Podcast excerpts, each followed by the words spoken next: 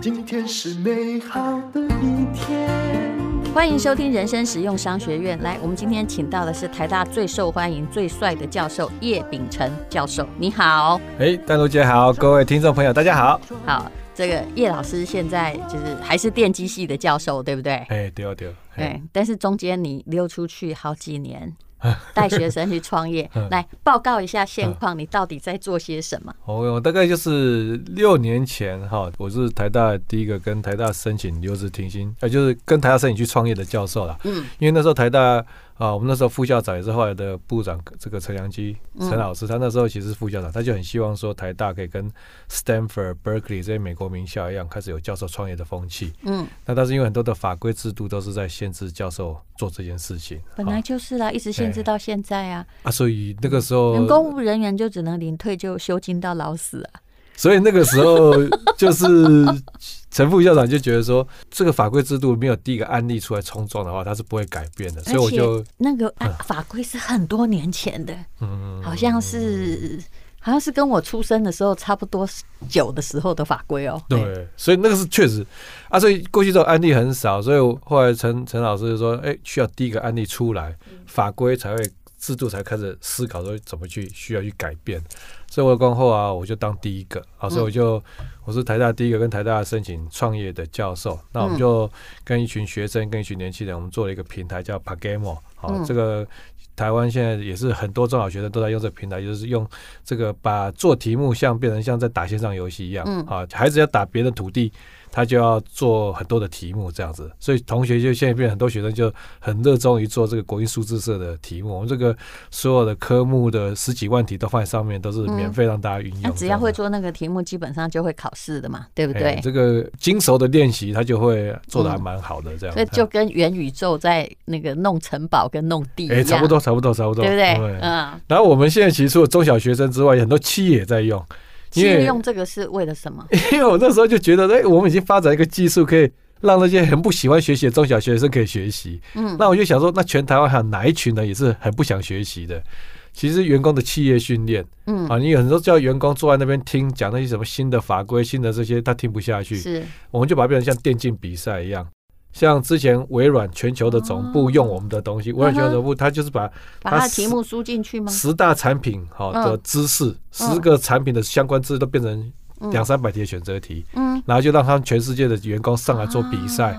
然后比赛就是谁答两三百题答对了，他就排名很前面这样子啊。他用那个，而且可以每天都一直练习，对不对？不必说大家集合起来像考科举一样的考试。然后那个题目第一他也不用读啊，因为第一次碰到这个题目做错没关系，就是看到答案啊。第二次、第三次他就记起来了。对啊，所以就是以赛。就跟我以前考大学联考，基本上我根本没把课本重看一次啊，就模拟考全部做一做就去考啦。我考很多考法律的也是这样啊。是啊。所以你以后用在高考上也可以这么玩呢，因为高考多无聊，对不对？任何考试都可以让他用这种方式很有趣的练习。对啊，所以我们就是做中小学生，还有国内外的大企业，像这个特力屋啊、Hola、全联啊，或是玉山金控，或是国外的这个像。Ivy League 的这个呃，宾州大学的牙医学院，全美排前三的牙医学院也是用我们的东西，这样子。哦、所以这六年的成就很大啦，多了那个数百万名的使用者，对不对？嗯。但是很辛苦啊，因为创业嘛，特别是我们在做教育这一块的，台湾的投资人本来就很保守，嗯。然后，而且大家都觉得，通常投资人会觉得说教育是没有办法赚钱的，对。所以过去这六年，包括像我就要去教育不能赚钱，也是法规规定啊。诶、欸，是也不是啊？你说补习班就可以赚钱啊？哦，那个大陆现在已经规定补习班不能赚钱，但是如果台湾它叫做学校的话，它就是规定不能够赚钱。没错，没错，没错，没错。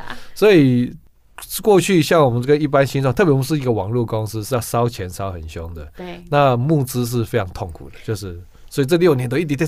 募资一直不断的失败，不断的募资，不断失败，这个就是这样六年这样垫下来。所以看起来是成功，也就是多了几百万个用户。但是我可不可以这样说，获利的那个漏斗哈，可能还没有那个转成正的。我们我们在去年是第一次全年收支转正啊，所以这个其实是还蛮不容易。全年收支转正就不代表之前的亏。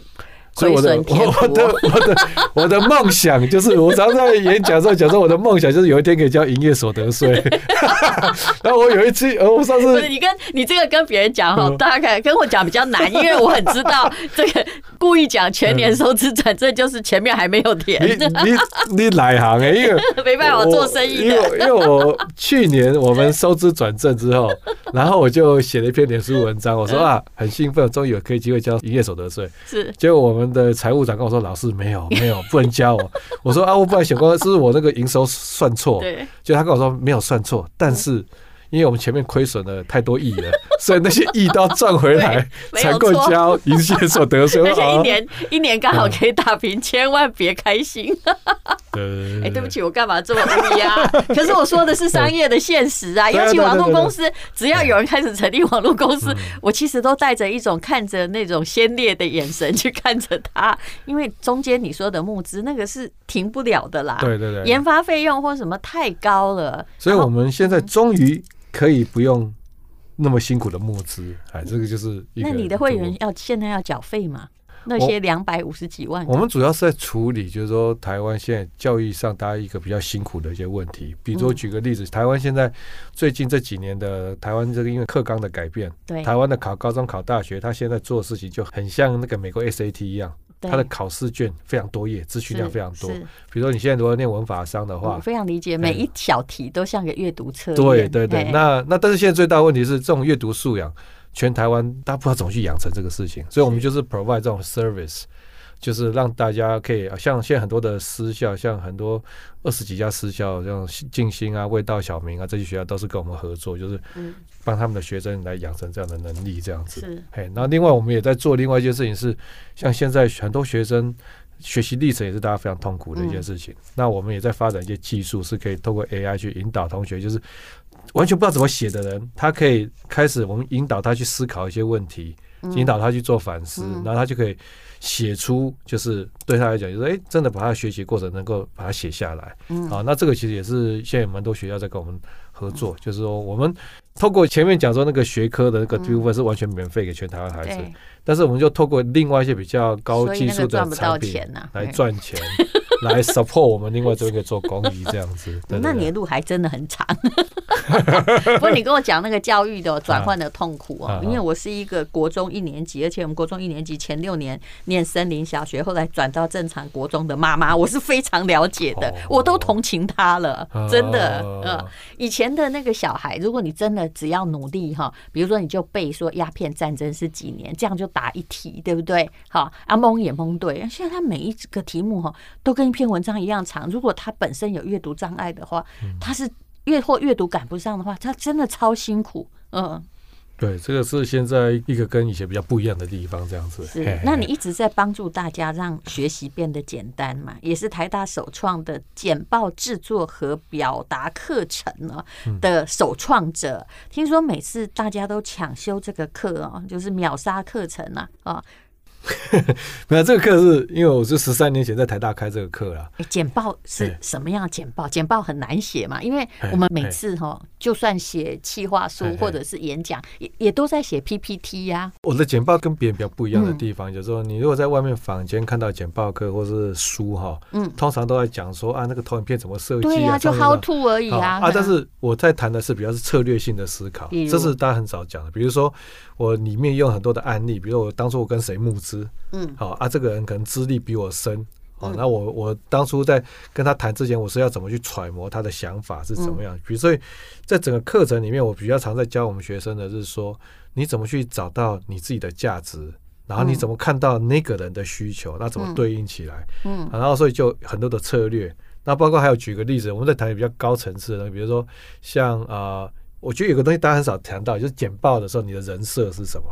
人设。啊，人设，比如说我今天简报，我一进来我是要扮演一个比较权威性的形象，嗯，或是我一进来的时候，我想要扮演的是一个比较幽默风趣的形象，哈，你你要定好你的人设，那这个人设都跟你的简报策略有关，也就像写小说或者是什么拍韩剧的角色设定，她是一个傻大姐，还是一个娇贵的千金公主，哎，对对对对，哎啊，但是你面对不同对象就有差别，是。好，然后。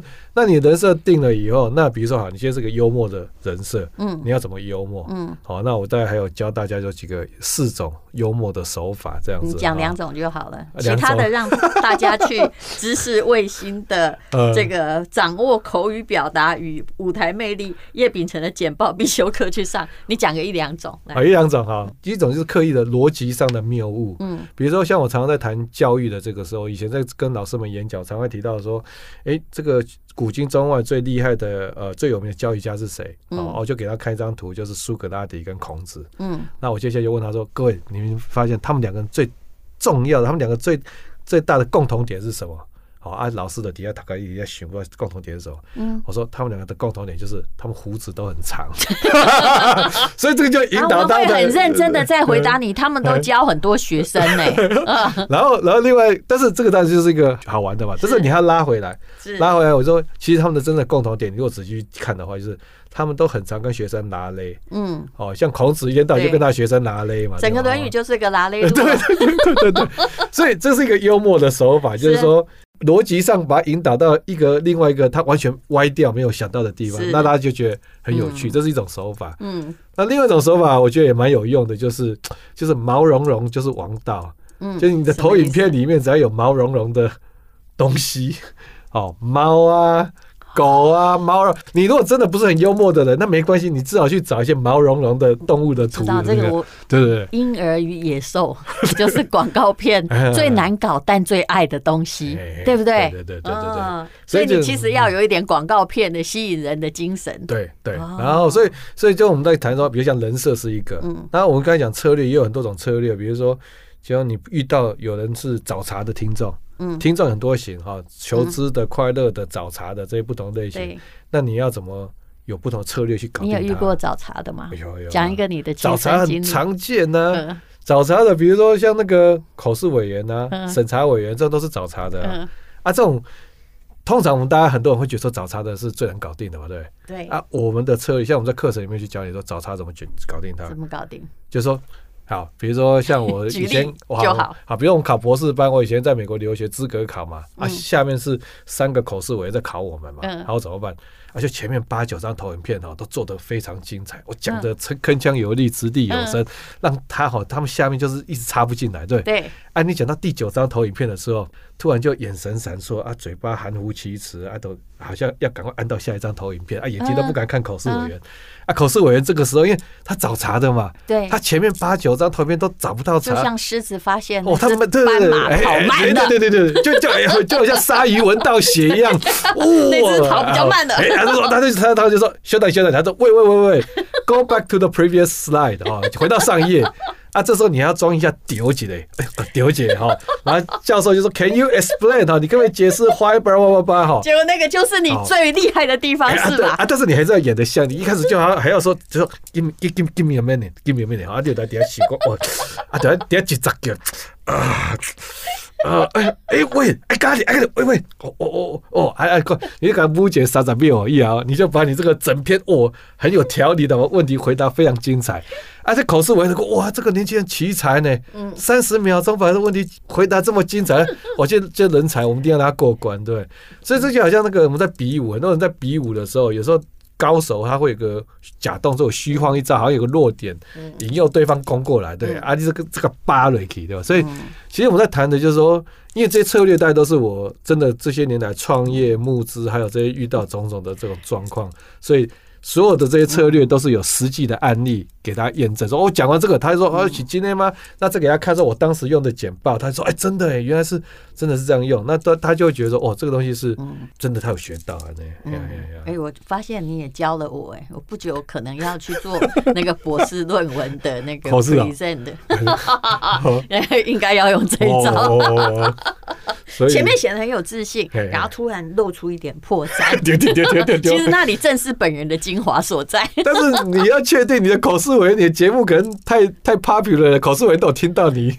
我们在讨论这个事情的时候，哦哦哦哦哦，啊，那我们再去播，他们就不知道这一步了，他们不知道这一步了。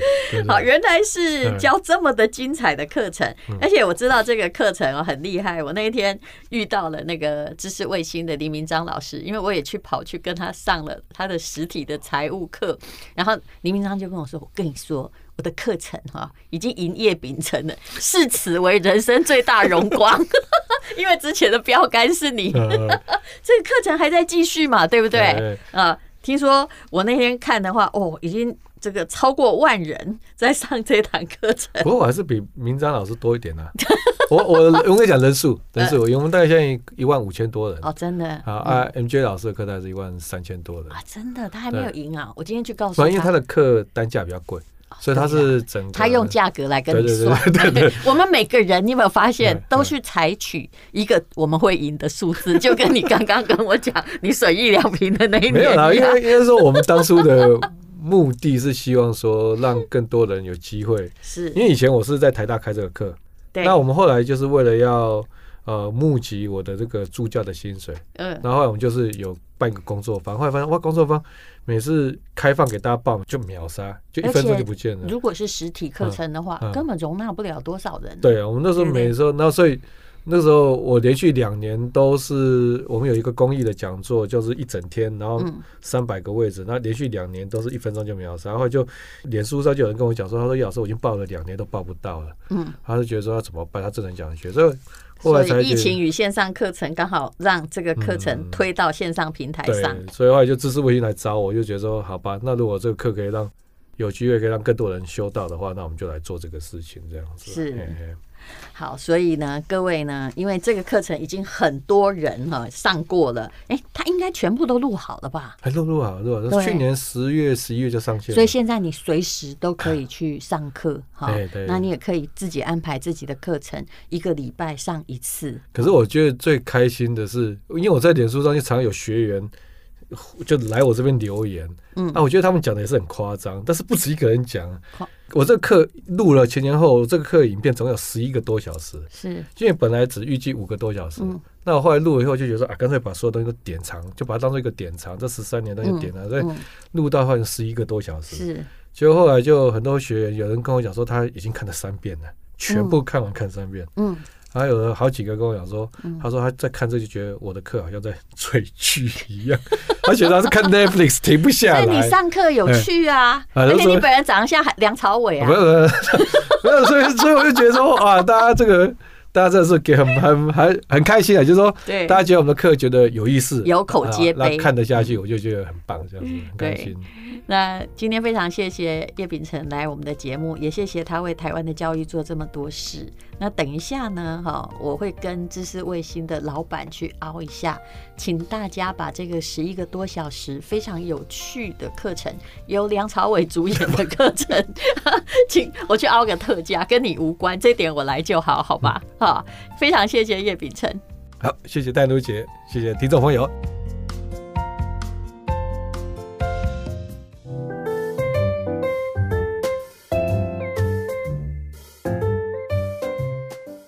好，这是广告。我们现在已经凹到了人生实用商学院的朋友有优惠代码，只要你在结账的时候输入商学院表达，可以再折五百元。而且呢，不只是折这五百元，还有折扣。有关于它的连结呢，这堂课叫做《掌握口语表达与舞台魅力》。